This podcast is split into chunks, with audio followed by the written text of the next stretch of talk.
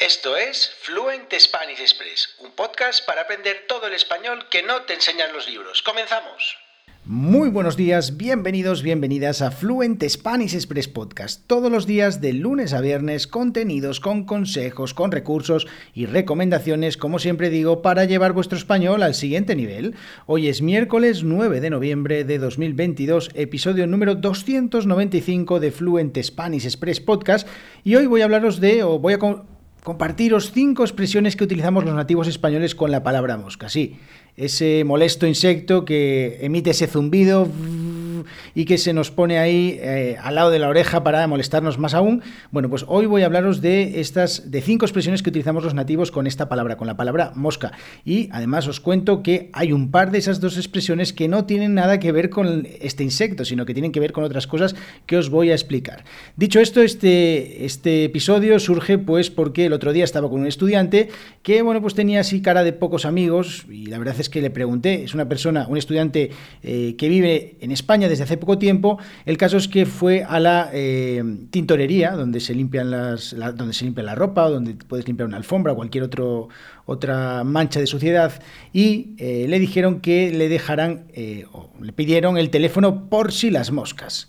Y él, que no entendió esa expresión, pues se quedó un poco así, pues cari acontecido, pensando que era una expresión un poco, o algo que era malo, porque era como que no se fiaban de él o alguna cosa, no sé exactamente qué es lo que pensó, pero el caso es que no le gustó mucho porque no entendió esa palabra y eso pues le, eh, le provocó un malestar y le provocó, pues como os decía, que estuviera en nuestra clase y estuviera un poco enfadado, además justo le acababa de ocurrir eh, antes de nuestra clase. Así que, bueno, pues yo le expliqué lo que significa la expresión por si las moscas, hoy os lo voy a explicar y además le conté incluso el origen de esta expresión que es muy, pero que muy interesante. Ahora os cuento. Dicho esto, desde hoy o desde desde, hace, desde ayer, perdón, eh, tenéis acceso a, los, eh, a las transcripciones de estos episodios del podcast.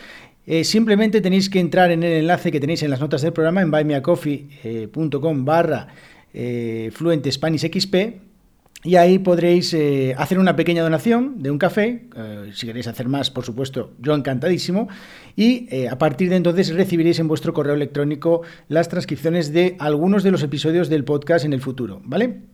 Así que, dicho esto, os puede ayudar si queréis eh, entender un poquito mejor eh, las expresiones que utilizo, si queréis, pues de alguna manera, comprobar que estáis, eh, bueno, pues que entendéis todo lo que digo en el podcast y, bueno, trabajar también con estas, con estas mm, transcripciones. Yo no tengo guion, es muy complicado, o hasta ahora me era muy complicado ofrecer las transcripciones del podcast. Sí que es verdad que os contaba ayer que a través de la inteligencia artificial pues conseguí eh, crear un sistema para eh, tener las transcripciones, así que bueno, no son quizás 100% perfectas, creo, bueno, tengo que solucionar algunas cosas, pero eh, está muy bien porque permite en un 99% tener todo el texto perfecto y bueno, pues eh, trabajar con él. Así que os animo a que eh, apoyéis este podcast porque es una manera de apoyar el podcast, apoyéis lo que hago y si os ayuda, pues que os digo, hagáis una pequeña donación y a partir de entonces comenzaréis a disfrutar de estas transcripciones. Y en el futuro, pues quién sabe, quizás haga más cosas solo para las personas que hacéis donaciones. Así que bueno, nunca está de más subirse al carro antes de que ocurran estas cosas. Bueno, dicho esto, como os decía, episodio hoy súper interesante en el que, bueno, pues eh, os comparto cinco expresiones que utilizamos los nativos con la palabra mosca. Y la primera, que seguramente a muchas personas os viene a la cabeza, es la expresión estar mosqueado. Estar mosqueado eh, o mosquearse es eh, simplemente estar enfadado. Em, bueno, muchas veces me preguntan qué cuál es el eh, bueno cuál, eh, cuál es la intensidad de ese enfado si digo que estoy mosqueado bueno yo personalmente mosqueado lo utilizo como cuando no estoy muy enfadado o sea estoy enfadado pero no a un nivel de enfado muy muy grande sino que bueno pues estoy un poquito molesto y eh, bueno pues entonces estoy un poco mosqueado también pues de esta manera no lo utilizo como estar enfadado, enfadado totalmente, ¿vale? Estar mosqueado es para mí Personalmente, ya os digo personalmente, habrá otras personas que quizás lo utilizan de otra manera. Para mí, estar mosqueado o mosquearse es eh, un grado un poquito menor que estar enfadado, ¿vale? A veces cuando estamos enfadados, básicamente no hay diferencias, pero eh, yo os digo que mosquearse para mí es, ser, es un poquito menos que enfadado, ¿vale? Bien, otra expresión también que seguramente habréis, habréis escuchado y si no, pues creo que os va a hacer gracia, es ser una mosca cojonera. Vale, una mosca cojonera, ya sabemos, como os decía al principio del episodio, las moscas emiten ese, zumbido que eh, siempre nos molesta y ser una mosca cojonera es cuando una persona nos está molestando constantemente, cuando está ahí hablando de por detrás, cuando cállate por favor que quiero concentrarme, eres igual que una mosca cojonera. Bueno, pues eso es lo que eh, lo que eh, tiene que ver esta expresión de ser una persona que es muy molesta. Otra expresión de la que hablaba en la newsletter de Spanish Newsletter, que por cierto, no lo he dicho al principio del episodio, pero os animo a que os suscribáis gratis en www.thespanishnewsletter.com, pues eh, allí, en uno de, los, de las newsletters que envío todos los días, hablé de esta expresión de ser una mosquita muerta. Básicamente porque estaba hablando de expresiones que tenían que ver con la palabra muerto, eh, que bueno, puedo hacer aquí un episodio del podcast sobre eso. Y eh, bueno, pues mosquita muerta es una expresión que se utiliza sobre todo con mujeres, eh, son de esas expresiones que suelen, bueno, tienen de alguna manera un poco de género porque se utilizan en este caso con mujeres, aunque bueno, no, también se puede utilizar con hombres, no hay problema y no se aplica ningún tipo de cambio. podemos decir que mm, Pedro parecía una mosquita muerta, ¿vale?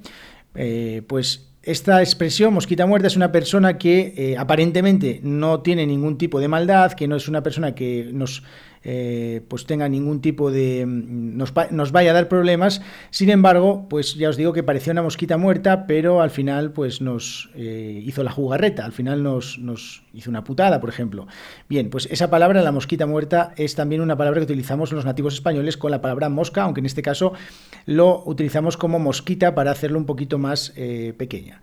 Bien, dos expresiones que tienen, que se utilizan con la palabra mosca, pero que no tienen nada que ver con este insecto. La primera, os hablaba de por si las moscas.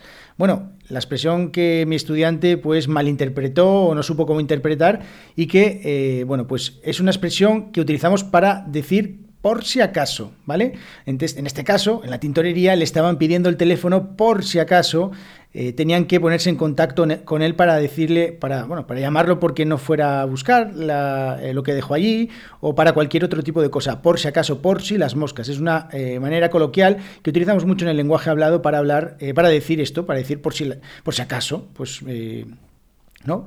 Bien, Vale, ¿cuál es el origen de esta, de esta expresión? Hay por internet alguna, alguna teoría bastante loca, que la verdad es que la he leído y me he reído, pero es que creo que no merecen la pena ni seguir Mm, propagándolas, porque al final el origen de esta expresión está muy muy clara, es una expresión que se utiliza eh, o que, viene de, hace muchísimos siglos cuando no había neveras eh, en, las, en, las, cocinas y las cosas, las, eh, los alimentos se guardaban en las despensas. Entonces todos los alimentos se cubrían con algún tipo de paño, algún tipo de, tapa o algo de esto para impedir que las moscas se posaran sobre, sobre, sobre la comida, se estropeara, porque además en aquellos tiempos eh, las, personas estaban convencidas de que la mayoría de las infecciones y enfermedades estaban transmitidas o eran transmitidas por los insectos. Entonces, este por si las moscas se utilizaba pues para poner eh, algo por si las moscas o para que, no para que las moscas no eh, estuvieran en contacto con los alimentos.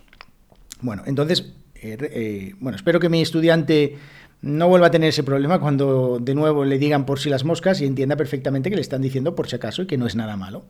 Bien, y la otra, esta es también muy interesante, es tener la mosca detrás de la oreja. Tener la mosca detrás de la oreja, algunas personas piensan que el origen de esa expresión pues es que tienes una mosca detrás de la oreja y que te molesta y bla, bla, bla. Bueno, pues no. Bien, tener la mosca detrás de la oreja es cuando estás así mosqueado, que estás atento, eh, intranquilo. Mm, bueno, ese... ese eh, esa situación de, incomodidad, de intranquilidad que te, que te, que te mm, en, en, la que te pone alguna situación en la que estés. Bueno, pues el origen de esta expresión, en realidad, proviene de eh, otro significado que tiene la palabra mosca, que es mecha. La mecha, que es esa, esa especie de, bueno, de hilo o de, o de cuerda que, que se utiliza para bueno, por ejemplo, en las velas, la mecha de las velas, pues en este caso viene de antiguamente un arma que se llamaba arcabuz, que eh, era una antigua, un arma de fuego muy antigua, parecida a un fusil, que tenía una particularidad que es muy interesante y es que eh, se echaba la pólvora dentro en el, en el arma y entonces eh, se colocaba una mecha móvil. Bueno, tenían un trocito de mecha que lo colocaban, la encendían, entonces eso hacía eh, hacía que la, que la, pólvora se encendiera y entonces disparaba el proyectil, ¿vale?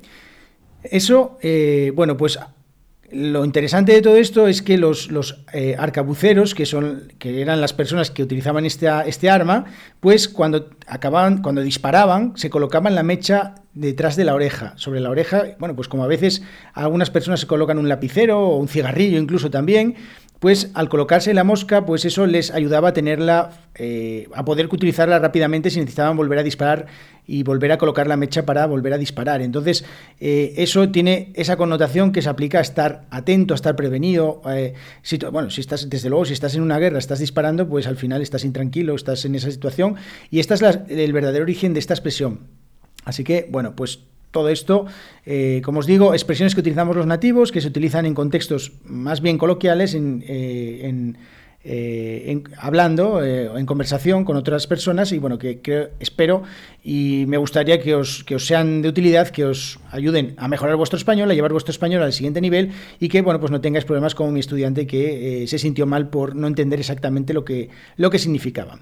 Bueno, dicho esto, como ya os decía antes, tenéis disponible la transcripción de este episodio, ya sabéis, en la descripción de, este eh, episodio, pues tenéis el enlace y simplemente animaros a que si os gusta el podcast, que eh, apoyéis, que sigáis el podcast en vuestro podcast favorito, que me dejéis si queréis, que me dejéis puntuaciones, siempre que sean buenas, por supuesto, y que, bueno, pues simplemente deciros que nos vemos en el episodio de mañana y también que os suscribáis a la newsletter en thespanishnewsletter.com. Nos vemos en el episodio de mañana, que tengáis muy buen miércoles. Adiós.